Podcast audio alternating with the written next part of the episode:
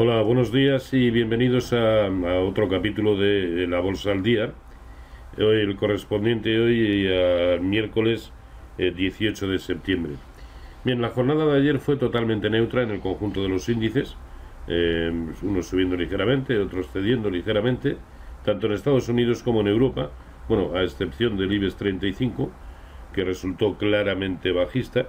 Yo creo que en una demostración de que el mercado no está ahora mismo por la labor de entrar en el mercado español, al menos en la medida en que continúe la, incertidumbre eh, que genera el hecho de vernos abocados de nuevo a, otras eh, elecciones. Eh, bueno, a eso y al hecho de que prácticamente los pesos pesados del IBEX 35, a excepción de Iberdrola, pues no están en condiciones, ninguno de ellos, de actuar de catalizador de, de unas subidas en el, en el mercado. ¿no?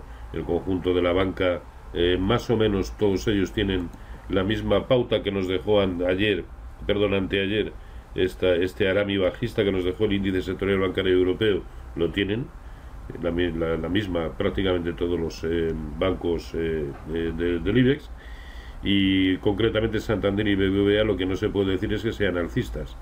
Lo más que se puede decir es que están tratando de continuar con un rebote, pero desde luego alcistas en absoluto. Repsol se está moviendo un poco a impulsos de, del precio del petróleo, pero desde luego no está transitando por zonas excesivamente altas.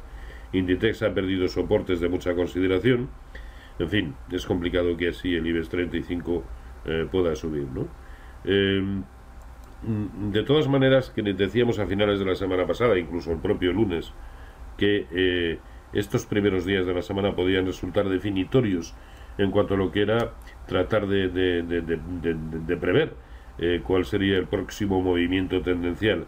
De momento eso no está sucediendo y quizá esa jornada sea la de hoy. ¿Por qué? Pues porque hoy tenemos decisión de la Reserva Federal en materia de tipos de interés, ¿no?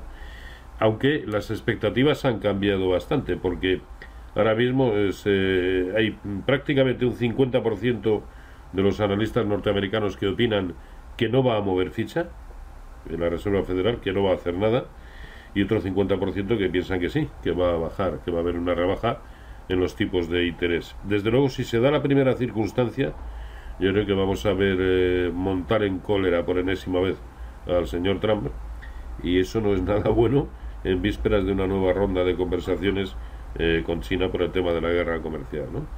Eh, pero ahora, a cortito plazo y ateniéndonos a lo que es el análisis técnico, yo creo que lo que merece más la pena es estar pendiente de aquellos niveles por debajo de los cuales empezaría a quedar confirmado un escenario eh, de, de continuidad correctiva.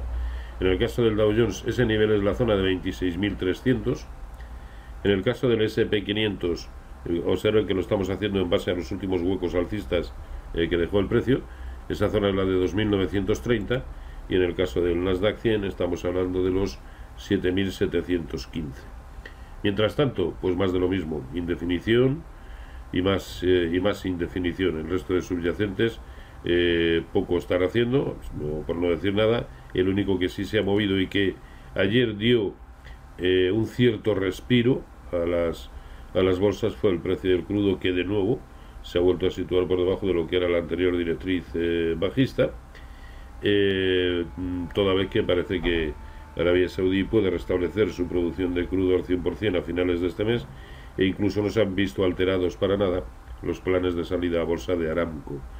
Así que de momento nada más, hoy es un día importante, probablemente vamos a estar pendientes y yo creo que eso lo conseguimos mucho mejor desde la tranquilidad que da el estar en liquidez, el no tener cartera o la que tengamos tenerla cubierta. Sé que soy pesado, es algo en lo que vengo incidiendo pues desde mediados de la semana pasada, pero estamos ante resistencias extremas y por lo tanto también hay que extremar la, precaución. Bueno, pues nada, eh, sin más, no hay grandes novedades, por lo tanto tampoco hay grandes cosas a decir. Así que mañana pues probablemente sí haya más un comentario con más chicha. Eh, pues como siempre, eh, feliz día y feliz negocio.